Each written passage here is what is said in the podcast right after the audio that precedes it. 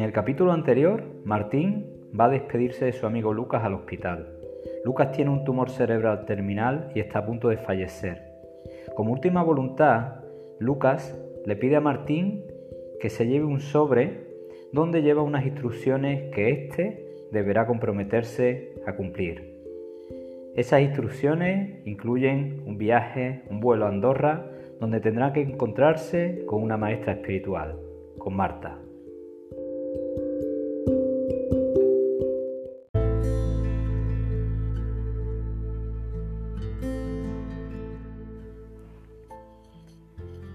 Mirando al cielo, capítulo 2. Llegó el taxi a la hora convenida para llevarla al aeropuerto.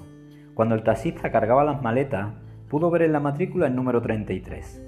No sabía por qué, pero ese número cuando aparecía le hacía sentirse seguro y lo hacía con mucha frecuencia últimamente. Era como si tuviera una certeza interior de que algo estaba dirigiendo sus pasos hacia algún lado.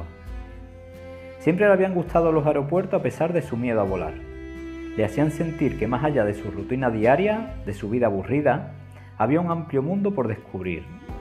Millones de vidas distintas con sus alegrías y sus penas, con sus luchas, con sus suertes, con sus amores. El amor, eso era punto y aparte.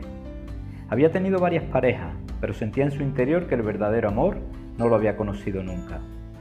Una mujer mayor se sentó a su lado y lo sacó de sus pensamientos.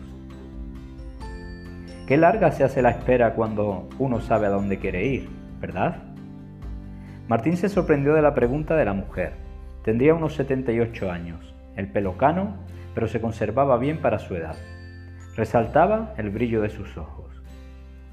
Eh, sí, así es. Yo es lo que peor llevo aquí. Me gustaría llegar y que estuviera el avión listo para partir, subir y ya.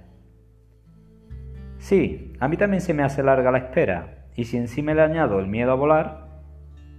Chico, ¿pero cómo que miedo a volar? Sí, no lo paso bien en los aviones, la verdad. Siento que estoy a merced del piloto, que también es humano, y puede tener un mal día. Y bueno, me da muchísima angustia. Quizás ese miedo a volar realmente es un miedo a vivir. Mm. Martín, se sorprendió de la pregunta. Sí, no estás a, merced de un piloto, estás a merced de la vida. El piloto, el avión, las torres de control, solo son los medios con los que la vida se te presenta. No entiendo bien lo que me dice, señora. Cuando uno tiene fe en su propósito vital, tiene fe en la vida.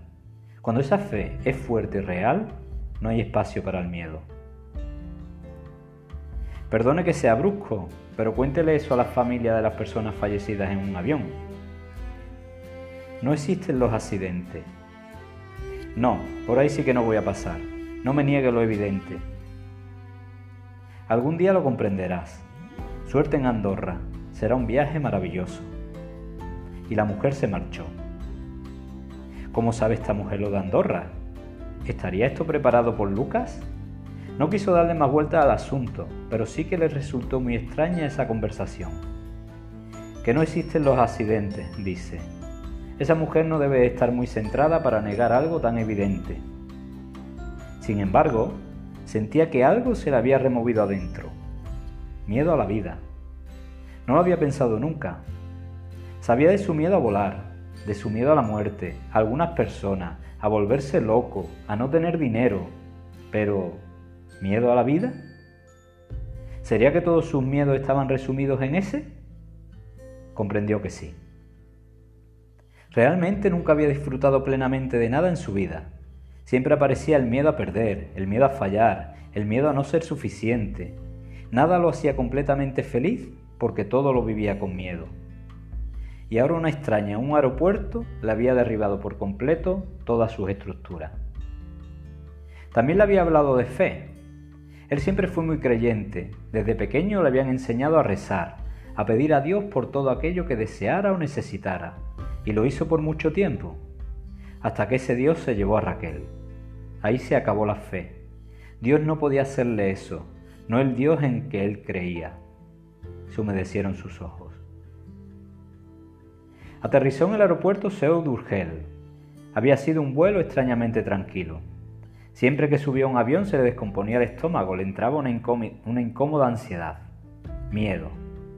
Pero este vuelo fue diferente. Quizás las palabras de aquella extraña le habían movido algo en su interior. Miedo a la vida. Sí, era eso. Encendió el móvil y se encontró con el mensaje prometido. Era un número desconocido acabado, como no, en 33. Hola, Martín. Tienes que reservar un coche para dirigirte a la dirección que te adjunto. Los gastos corren de mi cuenta. Un beso. Marta. Reservó un utilitario. Él era un hombre humilde y miraba por el dinero aunque no fuera el suyo. Quedaban aún bastantes kilómetros hasta el punto indicado, pero no pudo evitar sentir un pinchazo en la barriga. Intuía que algo importante en su vida estaba a punto de pasar. Entró en una zona montañosa y se detuvo en el puente románico de Ordino. Justo por ahí bajaba agua de un río. El paisaje era espectacular. Se acordó de Lucas y una lágrima asomó a sus ojos. Hacía tiempo que no se permitía llorar.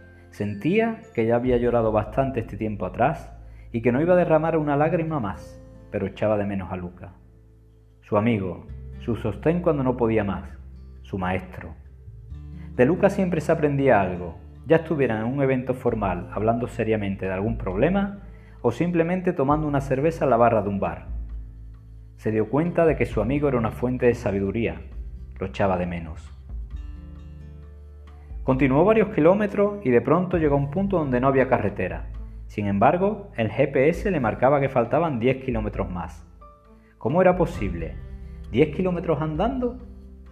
Hacía mucho que no andaba ni siquiera para ir a comprar el pan y suspiró profundamente. Empezaba a plantearse si había hecho lo correcto con la promesa a su amigo. Quizás podía haber dicho simplemente que no, que no haría nada. Recordó que nunca sabía decir que no y eso le hizo sentir muy mal. Cogió su maleta y se dispuso a caminar hasta el punto indicado. Era una zona sinuosa y la maleta pesaba, pero al menos el paisaje de los Pirineos era espectacular. Cuando se iba aproximando al lugar indicado comenzó a llover. Agradeció esa lluvia que le refrescaba, se sentía extenuado. La mezcla de aventura y viaje le había dejado sin fuerzas, no estaba acostumbrado a vivir. A unos 300 metros se veía una casa muy grande, era similar a un hotel de una sola planta, estaba construida en piedra de un color grisáceo, pero no desentonaba con el paisaje general que era de un verde radiante y frondoso. Miró el reloj. Eran ya las seis de la tarde. Entró a la casa. Había una especie de recesión y en ella, de espaldas, una chica joven. Buenas tardes, soy Martín. Busco a la señora Marta, por favor. Bienvenido, Martín, sí y no. ¿Perdón? Sí, soy Marta y no soy una señora, señorita tal vez. Marta sonrió. Martín no daba crédito. Era una chica guapísima, morena, de ojos brillantes y oscuros, con una figura que quitaba el sentido. Lucas debió avisarle que era tan guapa, se sentía abrumado en ese momento. Sé que estás pensando que no tengo la pinta de una maestra espiritual, ¿no? Desde luego no eres como te imaginaba. Lo entiendo. Es la parte complicada de hacerse expectativas. Puede sorprendente tanto para bien como para mal. La vida siempre sorprende a los que planifican demasiado. Disculpa si te he ofendido, se excusó Martín. ¿Ofendido? Para nada. Ahora me pongo la túnica blanca y te canto unos mantras. Marta soltó una tremenda carcajada y Martín se ruborizó. Te acompaño a la habitación, debes de estar cansado. Lo acompañó por un largo pasillo, aunque no se veían muchas habitaciones ni había ruidos. Su habitación era muy simple, era amplia, con las paredes en blanco y muy pocos muebles. Un armario, la cama y dos mesitas de noche eran el mobiliario. Una lámpara de mesa y un cuadro en la pared constituían todo el decorado. El cuadro era cuanto menos curioso. Parecía un dibujo hecho a mano. Había un mago que asomaba por encima de una ciudad, como si desde arriba contemplara todo.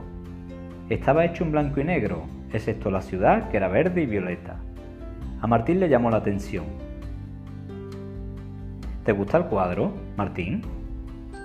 Sí, Me resulta llamativo. ¿Qué ves en él? Pues me llama la atención esa especie de mago que contempla desde arriba la ciudad. Y después los colores en los que está pintada, verde y violeta. Todo habla, Martín. Hasta el detalle que te parezca más insignificante está contando algo. El mago bien puede ser alguien que es capaz de salirse del mundo para conseguir verlo desde fuera y así ganar entendimiento. Los colores también tienen un sentido. El verde es el color de la sanación y la esperanza. El violeta es el color de la transmutación, de cambiar aquello que no nos gusta y transformarlo. Interesante, porque ni tengo esperanza ni sé cómo se cambia aquello que no me gusta. La esperanza volverá a ti cuando sanes aquello que hay que sanar. Eso ahora ocupa un espacio en ti que no deja entrar nada más. Hay que vaciarte de dolor. Para cambiar lo que no te gusta hay que mirar adentro. Lo de afuera es un reflejo de lo que hay dentro de ti. Cuando dentro de ti hay caos, lo de fuera lo reflejará. Cuando hay paz dentro de ti, lo de fuera será armonioso. Como es adentro, es afuera. Como es arriba, es abajo. Me alegra que hayas visto más allá del cuadro, Martín. Hay en ti más profundidad de la que crees. Ya te comentaría Lucas que no soy una persona como él. Quiero decir, no soy alguien espiritual. Todos somos espirituales en nuestro fondo y muy distintos en nuestras formas, pero entiendo que estarás muy cansado. Te dejo descansar. Al final del pasillo está el comedor. A las 9 te esperamos para cenar. Muchas gracias, Marta. Una última cosa. ¿Podrías darme la clave del wifi? ¿Clave del wifi? Dudo mucho que ni siquiera tengas cobertura. Aquí evitamos todo lo que sea una distracción de uno mismo. Eso incluye teléfono y televisión. ¿Y cómo voy a pasar las horas? protestó Martín. Pasarás mucho rato contigo mismo. Quizás sea algo novedoso en tu vida, pero ya verás que encierra maravillas para ti. Le guiñó un ojo y salió de la habitación con una sonrisa. Martín no pudo evitar sonreír. Había algo en aquella chica que le calmaba, incluso cuando le decía cosas que no le gustaba oír.